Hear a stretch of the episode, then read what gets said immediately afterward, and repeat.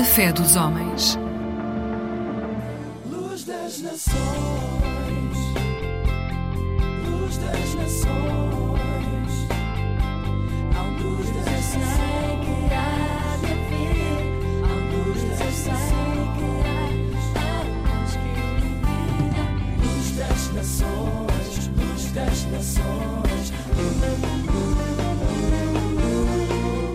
Boa noite, bem-vindos a mais um programa da Aliança Evangélica Portuguesa. Esperança para a eternidade. Hoje vamos viajar até ao futuro.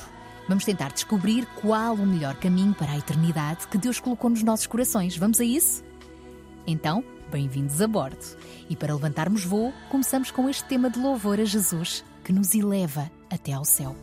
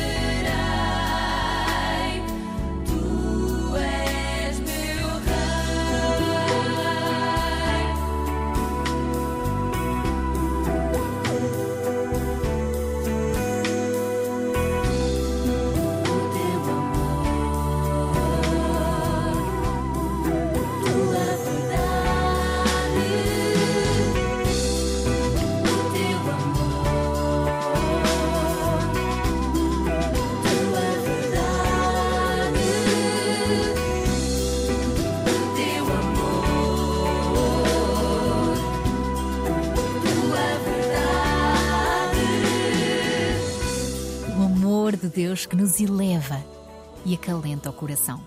Hoje vamos falar deste amor e também perceber o que é que Deus tem para nos dizer como resposta a algumas questões existenciais. Por exemplo, alguma vez pensou ou perguntou quem sou eu e para onde vou? De alguma forma, todos sentimos a necessidade de fazer parte do mundo espiritual. E isso acontece porque fomos criados à imagem de um ser, também ele espiritual, que é Deus. Mas o pecado, o pecado trouxe a separação entre o Criador e a sua criação. E desde então, o homem tem andado em busca de algo para se sentir inteiro e completo. O homem sente falta daquilo para o qual foi criado, a intimidade com o seu Criador. E enquanto não percebemos que Deus é aquela peça que falta no nosso puzzle para conhecermos a nossa verdadeira identidade e propósito de vida, continuaremos em busca, perdidos. A propósito, Jesus afirmou o seguinte: Eu sou o caminho, a verdade e a vida. Ninguém vem ao Pai senão por mim. Jesus é a chave para estabelecermos uma relação de intimidade com Deus. Confessar os nossos pecados e reconhecer a nossa dependência dele será então o início da mudança de vida. O caminho não será fácil, mas Deus prometeu estar conosco e a recompensa da eternidade vai valer a pena. Como entregar minha vida por ti?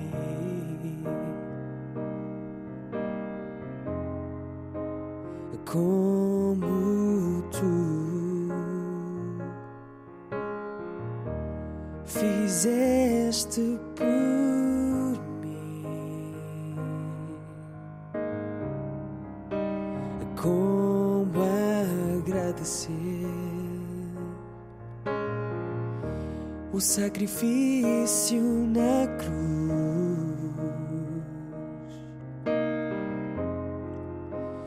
Como expressar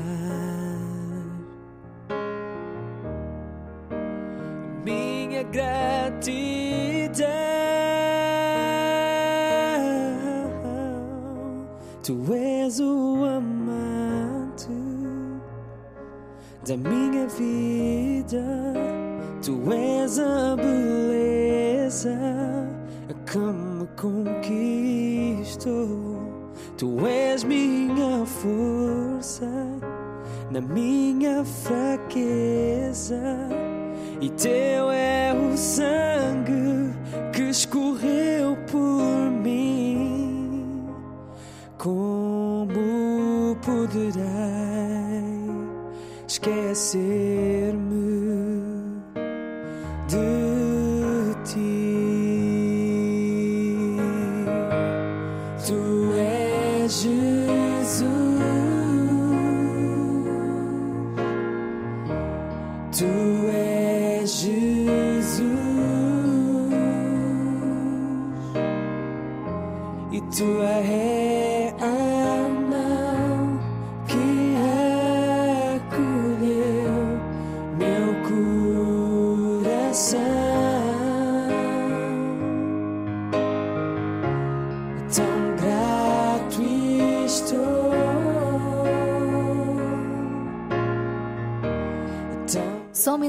Pode preencher o vazio da nossa alma.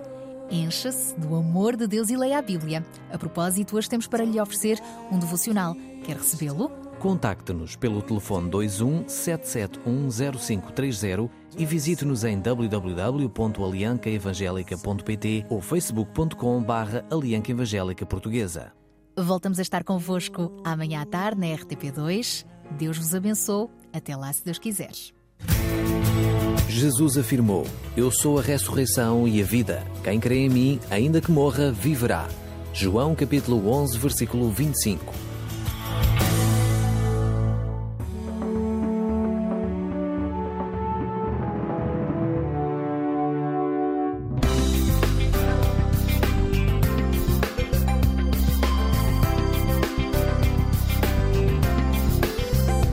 Eclésia Igreja Católica.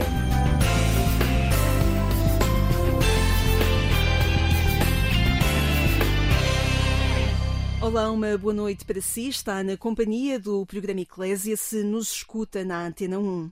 Esta noite conversamos com o padre José Miguel Barata Pereira, sacerdote do Patriarcado de Lisboa, ligado quase desde a sua ordenação em 1996 à formação de novos padres. Desde 2011 é reitor do Seminário dos Olivais, responsável pela Casa de Formação em Lisboa, que acolhe também jovens de outras dioceses para um caminho vocacional tendo em vista a ordenação e o sacerdócio. A Igreja Católica está a viver a Semana dos Seminários até ao próximo dia 12 de novembro, este ano com o tema Não tenhas medo, serás pescador de homens, a partir do Evangelho de São Lucas. Nada melhor do que conversarmos com quem está ligado à formação dos seminários há tantos anos. Boa noite, Padre José Miguel. Boa noite. Obrigada por ter vindo aqui ao programa Eclésia e também ao podcast Aladra a Tua Tenda. Obrigada pela sua disponibilidade. Muito obrigado pelo convite. Padre José Miguel, vamos começar, sobre, eh, começar por falar sobre esta Semana dos Seminários. Qual é a pertinência desta semana? Ela nasceu, creio eu, aqui há uns anos atrás, ligada ao EVS, antiga obra das vocações e seminários, e era uma forma de eh, recolher ajudas não só de dinheiro, mas sobretudo de géneros, muito numa Alimentos, por exemplo. alimentos, etc., com uma população que ainda era mais agrícola, e portanto era uma forma de anualmente os seminários receberem essas ajudas e, a propósito dessas ajudas, ir animando nas comunidades o sentido de rezar pelos, pel- pelas vocações, rezar pelos futuros padres. Mais progressivamente, já há muitos anos para cá, isso foi-se alterando, não é? E, portanto, tem também este sentido de ajudar a lembrar às comunidades que o cuidado das vocações sacerdotais eh, implica as próprias famílias e as comunidades. Não podemos estar à espera que espontaneamente os jovens escutem o apelo de Deus, quando hoje as vozes que apontam para muitos outros horizontes, mesmo de fé, eh, na vivência da fé, e por isso depois na, na capacidade de se interrogarem acerca do sentido da vida e de uma consagração, eh, as vozes são muitas e, portanto, essa escuta é mais difícil. E por isso tem também este sentido de lembrar as comunidades. eh, Muitas vezes são semanas em que os seminários passam pelas catequeses das paróquias, fazem encontros.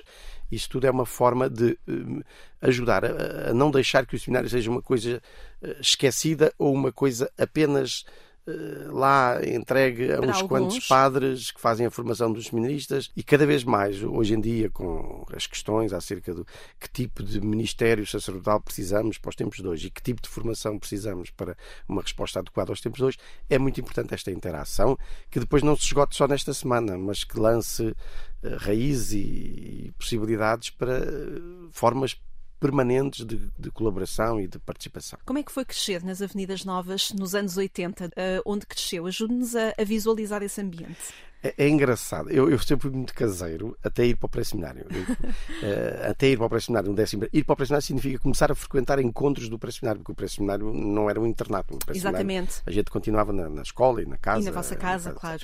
Mas até mais ou menos a essa altura, eu sempre fui muito caseiro e, portanto, casa, escola, escola, casa e depois rua, ali a zona do bairro propriamente. Onde se podia brincar na rua Sim, nos anos 80, não é? Tão bom. Jogava a bola até começar a crescer e depois as pessoas começarem a ralhar porque os nossos chutos já podiam partir os vidros. E portanto eu só tive consciência das Avenidas Novas era quando fui para o seminário. Quando no encontro com outras pessoas que conheciam as Avenidas Novas, etc., falava: Ah, tu és de Alvalade, ah, tu és não sei. Mas mais do que uma ideia imaginada e, e se calhar hoje até estereotipada por causa de uma localização geográfica, é muito esta ideia de crescer na rua, crescer entre amigos um, e ter, de alguma forma, uma vivência urbana, ainda que com raízes, pergunto, ligado ao campo também? Sim, a minha mãe é do Fundão. Uh, e portanto a família do meu avô materno era toda dali da Barbaixa, onde nós passávamos férias de verão. Do lado do meu pai, a minha família é toda alentejana, embora o meu pai eh, Portanto, os meus avós viveram em Faro e era onde nós passávamos férias, era em Faro, e o meu pai tinha nascido nos Açores, por uh, tem muita Tem, geografia tempo, à mistura. Exatamente, exatamente. Temporariamente, o meu avô esteve lá deslocado e, portanto, foi lá que, que os filhos, os filhos portanto, meu pai nasceu. Mas as raízes, de facto, não eram de Lisboa. Mas depois toda a minha vida eh, foi feita em Lisboa. Em Lisboa e a ligação à paróquia, hoje conhecida como a paróquia de São João de, de uh, São João de Brito. De Brito, exatamente, obrigada. Um, veio cedo também na sua vida, tinha uma prática cristã também uh, que ligava a vivência familiar à paróquia? Sim, quando eu nasci eu morava na rua Bar Galvão e, portanto, eu fui batizado em São Domingos Benfica. Ainda não havia a igreja paroquial que há hoje e, portanto, fui batizado na igreja do convento dominicano, do antigo convento dominicano, que hoje é ao serviço da Força Aérea. Mas logo em 75, portanto, eu tinha ainda 4 anos, fomos para São João de Brito e de facto toda a minha catequese, todo o meu percurso cristão eh, foi em São João Brito e eu fiz a catequese desde pequenino. Eh, foi curioso, tivemos um ano em que depois da primeira comunhão, portanto, sempre o primeiro ano, depois da primeira comunhão, tivemos um ano em que não fomos à catequese, porque a minha mãe achava que nós não estávamos suficientemente conscientes do que é que significava uh, receber Nosso Senhor, etc. E portanto ela quis fazer um ano de pausa, nós estamos um ano de pausa e depois voltamos à catequese. E a figura do padre Lereno Sebastião Dias inspirou logo, radica a relação uh, que ainda hoje tem com o Padre Lereno a esse início uh, da sua vivência na paróquia? Sim, foi importante, sobretudo uh, a sua paixão por nós. Ele tinha as, as, os três amores, de, antigamente chamavam as três devoções brancas, e ele era muito claro nisso: o amor à Eucaristia, o amor à Nossa Senhora e o amor ao, ao Papa e, e, pelo Papa à Igreja. Né? Uh, e isso era explícito na forma dele pregar, na forma dele, dele orientar os grupos, na forma de, dele partilhar a sua fé. Bem, e, e, e, de facto marcou muito a dada altura, estava no sétimo ano, portanto devia ter 12 anos, 12, 13. Fui convidado por um amigo com quem eu tocava, eu tinha umas aulas de piano na escola, que era acólito em São João Brito, fui convidado a entrar no grupo dos acólitos. E isso marcou. Eu já gostava de ver os acólitos, mas nunca me passava pela cabeça eu ir para o altar. Não é? E quando teve este convite, eu aceitei. Isso marcou muito, trouxe mais proximidade com, com, com o Padre Lareno, trouxe mais proximidade com o serviço do altar, e isso foi marcando muito a maneira de eu começar a interrogar-me. E com o seu significado também? Exatamente. Interrogar-me uh, o que é que Deus quer de mim. Eu lembro-me da altura, para mim era, era como estar aos pés da cruz servir ao altar era como estar aos pés da cruz na hora em que Nosso Senhor se oferecia por nós e como isso marcou uh, são João começou a ter algum fascínio sobre mim. Né? Uh, e o prior foi ele que me convidou a primeira vez para ir a um encontro do pré-seminário. Porque partilhou alguma coisa com ele? Não, porque, ele, porque havia encontros e ele convidava alguns dos acólitos que ele achava lá, nos critérios dele, que podia ser. Eu não fui sozinho, fui com mais dois. Na altura, eu estava no uh, nono ano, para aí, e, portanto, na altura, eu fiquei com a ideia que o pré-seminário era para quem queria ser padre, isso não passava pela cabeça, e, portanto, houve um colega meu que ficou, e eu não, Claro que durante dois anos esse colega que ficou ia-me convidando para algumas atividades abertas a pessoas que não frequentavam o pressionário. E eu fui sempre dizendo que não, mas foi crescendo em mim a pergunta do que é que Deus quer de mim. E depois o acolitar, a oração. Eh, e, portanto, lembro-me eh, uma confissão em que eu estava no final do décimo ano e fui-me confessar ao Monsenhor Dom João de Castro, que era um dos padres que lá confessava regularmente, e eu disse: oh, Sr. Padre, eu ando quieto, ando a perguntar a Deus o que é que Ele quer de mim depois tenho um colega meu que me convida para o pré-seminário e eu digo que não, mas eu não posso estar a pedir a Deus que mostre e depois a recusar as, as, as, as ajudas que Ele me dá. E portanto, se calhar desta vez estou a, estou a pensar a aceitar o que é que acha. Fazes bem, vai lá ver o que é e tal. E em casa, hum, verbalizava estas dúvidas? Eh, só quando me propus ir ao pré-seminário. Não me lembro de antes eh, falar do assunto. Depois no pré-seminário, sim. Estamos a conversar com o padre José Miguel Barata Pereira, ele que é reitor do Seminário dos Olivais, a casa de formação dos futuros sacerdotes aqui do Patriarcado de Lisboa. E vou uh, inserir agora a primeira música que o padre José Miguel uh, uh, quis propor para escutarmos esta noite. 1987 entre Perdidamente do Estudovante ou 125 Azul do Estudovante, o que é que me sugeria aqui? O Perdidamente. O Perdidamente. Então vamos também convocar a Flor Bela Espanca. Vamos então ouvir. Ser poeta é ser mais alto, é ser maior do que os homens, morder como quem beija, é ser mendigo e dar como quem seja, rei do reino de há quem ideal em dor.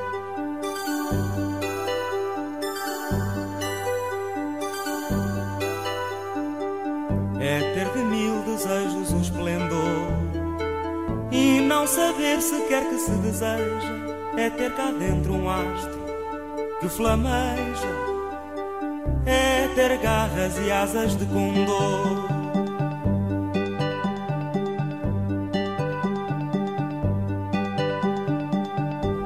É ter fome, é ter sede de infinito por é umas manhãs de ouro e de cetim. É condensar o mundo num só grito.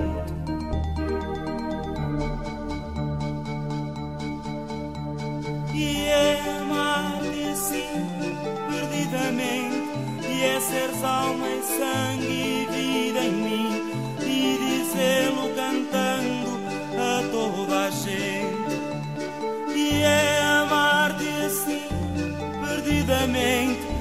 seres alma sangue e vida em mim, e dizê-lo cantando a toda a gente.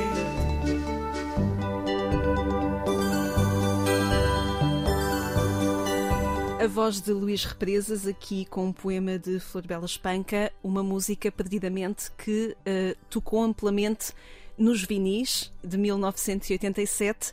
O padre Zé Miguel recorda-se de ouvir esta música no seu primeiro concerto? Sim, em 1988, na primeira experiência que fiz de encontro no pré-seminário, ali na Póvoa de Nafirme.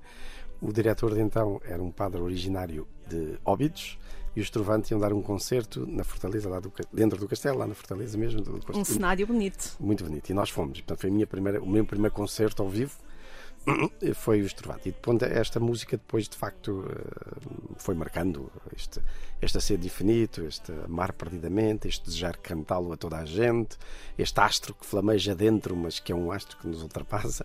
Tudo isso depois foi, foi dando sentido também àquilo que eu ia descobrindo que era a minha maneira de amar e de comunicar o, o amor a toda a gente. Engraçado como também as músicas, os filmes nos dão vocabulário para justificar ou para melhor entender coisas que nós não percebemos assim por palavras tão, tão, tão claras, tão esclarecidas. Eu acho que essa é uma da pedagogia de Deus conosco. Deus não nos fala só nas coisas estritamente religiosas ou, como se diz, beatas. Fala-nos muito naquilo que é a realidade humana e a realidade terrena. E quando nós aprendemos a, a prescrutar, a ouvir e a escutar para lá do imediato, nós começamos a ver como, noutras linguagens, Deus também se mostra. Penafirme, no pré-seminário, Almada, na altura em que alguma formação uh, dos futuros padres uh, na Diocese de Lisboa era feita ainda no seminário de Almada, depois Olivais. Uh, como é que recorda este tempo? Porque é um tempo também jovem, em que se cresce com jovens, em que se procuram palavras também para perceber de que caminho pode vir a ser o nosso. Sim, foi um tempo muito rico. Uh, um tempo de descobrir com São Paulo, pela graça de Deus, eu sou quem sou, que era uma música que eu também ouvia do Padre Zezinho. Outra inspiração. Outra inspiração.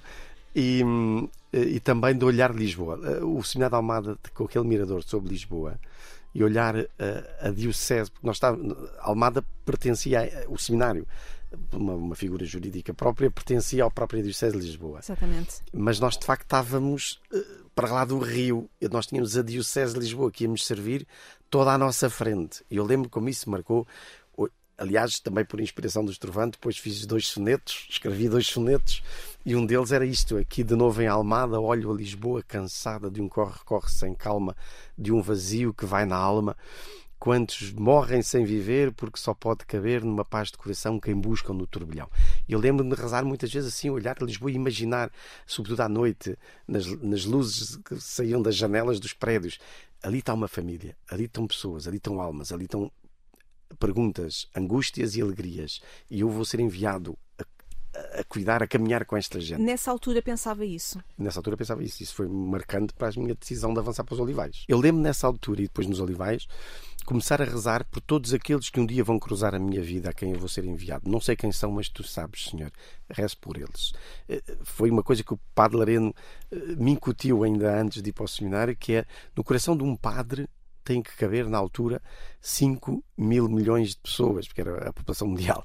Tem que caber. A gente não vai tocar todos, mas o nosso coração tem que experimentar o desejo de que cada um encontre o definitivo da sua vida, o sentido da sua vida. E eu lembro como isso depois eh, fazia com que eu, nestes momentos, gostasse.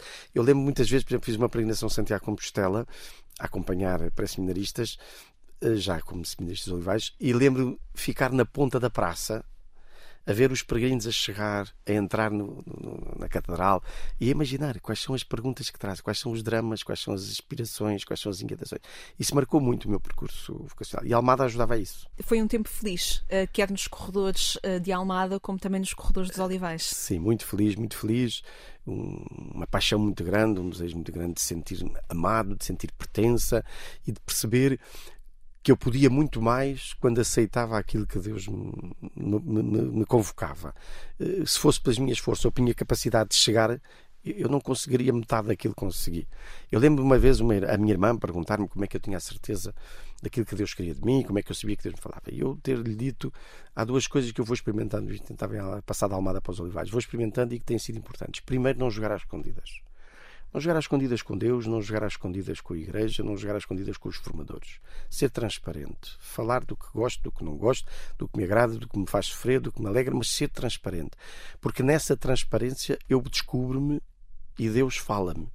Sem essa transparência, eu começo a jogar às escondidas e, portanto, pode haver aqui hum, ilusões. E, e a segunda coisa, aceitar tudo aquilo que para mim chega com a marca de Deus se vem claramente porque Deus me está a pedir ou porque a Igreja, em nome de Deus, me está a pedir, aceitar. Pode ser desconfortável, pode pôr-me em combate, mas Deus é bom e vai-me abrir caminhos que eu não imagino. E foi confirmando o seu caminho até à ordenação sacerdotal em 1996. Sim, quando a gente passa para os olivais, depois começa a ter uma iniciação pastoral e começa a ser enviado a paróquias. No meu caso, tive três anos a trabalhar no pré-seminário, um ano na Portela, e nós começamos a acompanhar pessoas, a, a tocar a vida das pessoas, a perceber que nós somos instrumentos que têm que não manipular, não, não, não levantar obstáculos à obra de Deus, mas ser eh, um instrumento, umas vezes com capacidade, outras vezes com incapacidade, mas ser um instrumento o melhor possível. Novamente deixar a graça passar. Sim, e tudo isso foi confirmando, foi confirmando. E ser professor de Educação Moral e Religiosa Católica foi antes ou depois da ordenação Foi sacerdotal? depois, foi depois. Foi eh, já em pena firme, portanto eu fiz os- eu comecei logo no seminário menor, os três primeiros anos o seminário menor ainda era em Caparite e depois em 99 mudou para pena firme e foi reabrir o seminário pena firme. Nessa altura eu fui para pena firme e estive lá mais oito anos. Oito. E os últimos seis, entre 2001 e 2007, em razão de uma presença pastoral dos padres do seminário na, na escola, no externato, eh, pareceu-nos que era melhor, pareceu ao diretor, pareceu-nos que era melhor começarmos também pelas aulas para termos entrada junto dos alunos e junto dos professores a propósito dos conselhos de turma, etc. Isso foi de facto uma experiência muito, muito marcante. É uma das coisas que eu guardo como também muita felicidade, aquele ambiente de pena firme, porque não era só o ambiente da escola, era depois, eu ajudava de vez em quando ao fim de semana, com alguma regularidade, em alguns grupos ou celebrações ali na paróquia da dos Cunhados e nos lugares à volta, ou ia à Santa Cruz tomar um café, eh, e, e a gente cruzava-se com os alunos, cruzávamos com os pais dos alunos, que entretanto conhecíamos nas outras realidades, e era um ambiente de facto de, de Muito presença, conhecimento. de presença, de interação. Como é que olha para este novamente ser chamado para estar ligado à formação e de alguma forma ajudar um, no caminho de discernimento vocacional, não só dos futuros padres, mas também o padre Zé Miguel, segundo sei, um, acompanha várias pessoas fora também do seminário. Sim, depois acompanho pessoalmente Claro. pessoas, desde jovens a adultos, Casais. casados e consagrados, eh, que fazem direção espiritual ou que de vez em quando conversam. Uma das coisas que eu fui descobrindo de facto é que a fé é eh, uma resposta à iniciativa surpreendente de Deus que, por nos amar, nos chama à existência e nos chama para Ele. Qualquer vocação, qualquer estádio de vida, inclusive qualquer existência, mesmo a não crente, é uma, uma realidade que não se iniciou a si própria, encontra-se na vida por iniciativa de um outro e não se cumpre em si mesma. Caminha para a plenitude que é Deus. As pessoas podem não ter fé, mas isso não altera a realidade. E ajudar as pessoas a poderem tocar isto, a poderem descobrir que a vida é sempre pegar nas nossas mãos como coautores, mas sempre em resposta àquele que tem a iniciativa e que abre um caminho de possibilidade, que tem um plano, que tem um sonho, mas que não tem tudo fechado e que quer construir com o próprio. E, portanto, ajudar a perceber que a fé tem a ver com isto. A fé tem a ver com sermos companheiros de viagem de pessoas que peregrinam na vida à procura de um sentido, que já têm algumas respostas, que têm muitas perguntas, e poder eh, pô-los em contacto com aquele que quer ser eh, a plenitude dessa resposta. Engraçado, estava a ler aqui há, há instantes que a fé significava um apoiar-se em. No nosso caminho de fé, nós vamos percebendo em quem é que nos apoiamos. E se calhar por isso é que também entendemos que nos apoiamos nas pessoas e temos fé nas pessoas. Sim, e há uma coisa que me marcou, na altura eu era pré-seminarista e havia um seminarista dos Olivais, que era animador do pré-seminário, que hoje é padre em Santa Joana Princesa, o padre Duarte da Cunha, eh, que me disse uma coisa que me marcou, que não me esqueceu, que é eh, nós não nos podemos esquecer que nesta fase da nossa vida nós chegamos a este mundo e à igreja, que são realidades que já existiam antes de nós e vão continuar a existir depois de nós. Eh, Elas sustentam-nos até aqui e também sustentam o nosso caminho. Nós temos qualquer coisa a dar, mas nós somos sustentados. Depois o Papa Bento XVI dizia que a fé não é uma realidade individual, é pessoal, não é individual. Nós sustentamos-nos na fé dos outros e, por outro lado, também contribuímos para sustentar a fé dos outros. E esse é um caminho, de facto, que muito verdadeiro muito, e que a gente toca. Mas formar futuros padres, ou ajudar a formar, ou ajudar a, a formar um caminho eh, que, que desenvolvem. é uma, é uma experiência muito rica. eh, É verdade que é uma comunidade de tempos a tempos já está completamente diferente, mas é uma riqueza muito grande porque nós vamos vendo eh, os os jovens chegarem com as suas capacidades, com as suas potencialidades, com as suas qualidades e virtudes, e de facto quem chega ao seminário é gente muito rica de potencialidades e mas também com as suas vulnerabilidades, com as suas inseguranças, com os traços da juventude deste mundo, com as suas inconstâncias, com os seus medos, e, e tudo isto perceber que Deus nos permite tocar estas vidas. Há uma paternidade, de facto, que é muito sensível neste tipo de formação. É muito a gente toca de forma muito uma, uma ter- paternidade. Eu não tenho filhos meus, mas tenho, como dizia São Paulo, tenho pessoas que ajudo a amadurecer na fé. Se não as levo ao batismo, ajudo a amadurecer na fé. E humanamente também. Nem há outra maneira, porque a nossa fé é uma fé encarnada e, portanto, só pode ser nisso. Se não for nisso, é uma religiosidade, é uma doutrina desencarnada, Uma é um, é um moralismo e uma idolatria. Deixe-me voltar alguns anos atrás, porque o padre José Miguel Barata Pereira, nosso convidado esta noite no programa Eclésia, coloca alguma importância naquilo que são as músicas do Padre Zezinho. Várias músicas do Padre Zezinho foram importantes para si numa altura de inquietação eh, espiritual. Vamos ouvir o Padre Zezinho a um barco perdido na praia. Há um barco esquecido na praia, já não leva ninguém a pescar. É o barco de André e de Pedro que partiram para não mais voltar. Quantas vezes partiram seguros, enfrentando os perigos do mar. Era chuva, era noite, era escuro, mas os dois precisavam pescar. De repente aparece Jesus, pouco a pouco se acende uma luz. É preciso pescar diferente, que o povo já sente que o tempo chegou. E partiram sem mesmo pensar nos perigos de profetizar. Há um barco esquecido na praia, um barco esquecido na praia, um barco esquecido na praia.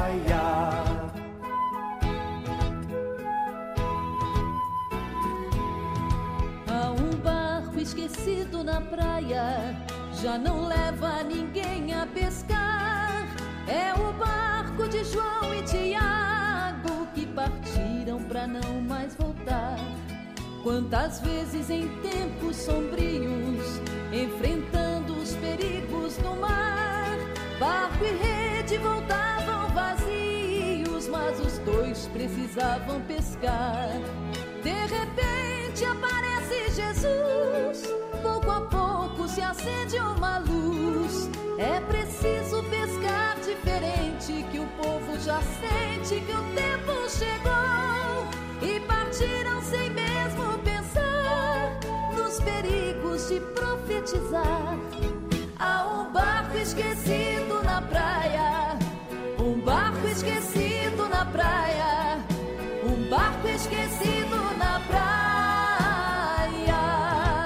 um barco esquecido na praia, o Padre Zezinho, que marca muitas músicas que ainda hoje se tocam em termos litúrgicos e também em encontros de jovens e outros. Ahm, o Padre Zezinho marcou a sua vida? Sim, eu tenho que agradecer muito à minha tia, que me oferecia cassetes, ainda era o tempo das cassetes. Oferecia cassetes com músicas do Padre Zezinho e ali entre os meus 16, 17, 18 anos eu gastei muito tempo no quarto a ouvir esta música, estas músicas e a meditar sobre elas. Esta música em, em concreto, assim, três coisas que, que eu acho muito significativas, que mexeram comigo e acho que ainda hoje eh, são muito significativas para quem se interroga sobre estas coisas. Primeiro é que para andarmos para a frente temos que deixar coisas. E às vezes aprender a não ter medo de deixar. Né? Para eu poder ir no barco, no barco de Jesus, eu tenho que deixar o meu barco. Os meus particularismos valem enquanto se podem integrar num caminho conjunto. E isso foi muito importante aprender a perceber que o desejo de avançar não podia ser eh, impedido por depois ter medo de deixar isto ou deixar aquilo, ou o que é que vai acontecer. Outra coisa importante. eh, vamos com Jesus, mas não é de qualquer maneira. A gente às vezes quer. Jesus vai a remar e nós é que vamos no leme. E a dada altura é preciso mudar. É preciso entregar o leme a Jesus e eu remar. Eh, Eu continuar a tomar parte ativa, a poder dar indicações ao Senhor. Olha, Senhor, estás-me a levar para ali, mas olha isto e aquilo. Mas depois deixar que o Senhor tome o comando. Eh, E às vezes nós temos medo. Temos medo que, que nosso Senhor possa, de algum modo, ao tomar o comando, fazer-nos querer alguma coisa que não seja boa para nós, como se Deus não soubesse melhor do que nós aquilo que nos pode ser bom. E depois, outra coisa que também é importante nesta história, que depois eh, foi marcando já no caminho do pré-seminário, é que era o barco de Pedro e de João. Pedro e André, João e Tiago.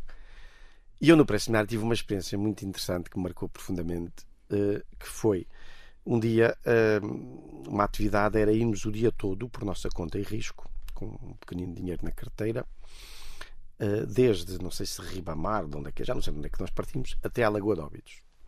E durante o dia nós encarnávamos um dos doze. Nós éramos, um- éramos cerca de 11 ou 12. Nós, cada um de nós encarnávamos um, cada, cada um nós encarnava um dos, das 12 apóstolos. E ao longo do dia tínhamos que percorrer o Novo Testamento com tudo aquilo que houvesse acerca desse apóstolo, para depois à noite nos reunirmos no lago à volta da fogueira e cada um de nós partilhar a nossa experiência com Jesus. Encarnando A mim calhou-me São João. E quando tem falado disto, eu não fui contar São João, isto não é. O ter que falar destas coisas na primeira pessoa levou-me a identificar-me com traços da vida de João. Lembro que mais ou menos nessa altura também tive uma experiência de uma confissão, também no pré-seminário, onde depois de eu eh, hum, confessar os meus pecados, não tenho ideia que fossem pecados muito graves, mas eh, de adolescente, o, o- o padre perguntou-me, na altura era o diretor do pré-seminário, o padre Mário Rui Pedras, perguntou-me: Tu amas-te? E eu lembro-me como essa pergunta rapidamente me evocou a história de, de Pedro. Não é? Depois de pecar, Jesus cruza o olhar com ele e Pedro chora profundamente porque se sente amado e não, e não condenado. E eu lembro como a partir desse momento a história de Pedro e a história de João começaram a ser a minha história. E eu procurei ler na Bíblia como é que na história de Pedro e na história de João havia coisas que eu também reconhecia na minha vida. E por isso, quando esta música me diz que Pedro deixou o barco e João deixou o barco para ir no barco de Jesus, aquilo ressoou com uma, um realismo existencial. Não era apenas uma história. E a partir daí a Bíblia passou a ser isso na minha vida. A Bíblia deixou de ser a história de outros para ser a revelação do que Deus já fez comigo, que fez com muitos outros antes de mim, fez comigo e faz comigo e ainda quer fazer comigo. E isso passou a ter uma ressonância mais existencial, mais, mais reveladora. Pedi ao Padre Zé Miguel para trazer alguns poemas uh, uh, e o Padre Zé Miguel trouxe assim alguns exemplos em que a visão e os olhos estão muito presentes. É verdade, porque não é à toa. A gente não vê, mas não vai à toa. A gente sabe com quem vai e sabe o rumo. A gente pode não saber o caminho exato, mas sabemos um rumo. A gente vai para Deus, a gente vai para casa. Que sabemos quem é aquele que é a porta e que nos abre a porta o acesso à casa. Mas a casa nós reconhecemos por causa desses sentimentos de se sentir profundamente amado, de sentir que a graça passa por si para chegar a outros. Nós, nós sentimos a casa e sentimos-nos em casa quando sentimos isso. Sim, quando experimentamos que de facto Jesus. Mesmo sem ver. Sim. Uh, há uma outra maneira de ver há uma outra maneira de ver, não é? Ver só com os olhos é fácil e vão, por dentro das coisas é que as coisas são. É um dos exemplos que trouxe. É, é, um dos exemplos. Já de facto uma outra. Carlos Queiroz. Sim. Há, há, há, uma visão da fé. A fé é uma visão. E que antes de ser a visão beatífica, a chamada contemplação face a face de Deus, é a visão no sinal. Nós vemos por entre sinais, mas vemos de facto. É verdade, não é uma razão demonstrativa mas não é também uma, uma projeção psicológica ou uma alienação, ou uma imaginação, porque a própria linguagem do amor é isto. A linguagem do amor é faz-nos ver aquilo que porventura outros não veem. E não é menos real. Ver naquela pessoa, por exemplo, ou na, naquilo que uma comunidade nos faz viver também. Claro, não é menos real. Pode ter pelo meio algumas ilusões, mas o próprio amor tem a capacidade de desfazer as ilusões e purificar. E a fé é dessa linguagem. E, e isso, sim, a gente caminha na visão por entre os sinais, mas que a dada altura se torna evidente. Há coisas que são evidentes, há outras que não. Também pedido, precisam de algum risco, arriscar. Há uma coisa bonita que também. E aí arrisca-se sem ver. Arrisca-se sem ver, mas volto a dizer, não se arrisca à toa. Isto... Quando se aceita perceber que Deus já sonda o coração antes ainda de o homem perceber isso. Quando o homem ainda está pelas aparências, Deus já sonda é, o coração. É eu... outra frase que o Padre Zé Miguel cita. É, Deus sonda o coração, conhece o coração, e isso é tão importante para nós não fazermos juízos precipitados nem julgamentos. Nosso Senhor diz que não nos compete a nós julgar ninguém. Nós somos capazes de, com lucidez, reconhecer a fragilidade. Eu por ali não vou, não é? Eh, por esse caminho eu não vou. Não sei por onde vou, mas por aí não vou. Há, há também um poeta que diz assim: uh, Eu sei com quem vou, sei que há coisas por onde não vou, mas não julgo os que vão. Agora, caminho com eles e, se possível, partilho com eles outros horizontes que os possam ajudar a ver coisas que porventura não vejam. Padre Zé Miguel, foi um gosto tê-lo aqui. Muito obrigado. Muito obrigada, obrigadíssima por teres vindo falar connosco. Obrigada a si também que nos acompanhou nesta noite, nesta conversa. Pode voltar a ouvir uh, esta boa conversa com o Padre José Miguel Barata Pereira, reitor do Seminário dos Olivais, aqui no Patriarcado de Lisboa, a partir do portal de informação da Agência Eclésia, ou então procure-nos no podcast Alarga a Tua Tenda. A partir do podcast pode descobrir outras conversas enquanto espera pelo nosso regresso aqui à Antena 1 já no sábado de manhã e depois também no domingo pelas 6 horas damos-lhe os bons dias. Eu sou Lígia Silveira, desejamos-lhe uma boa noite e uma vida sempre feliz.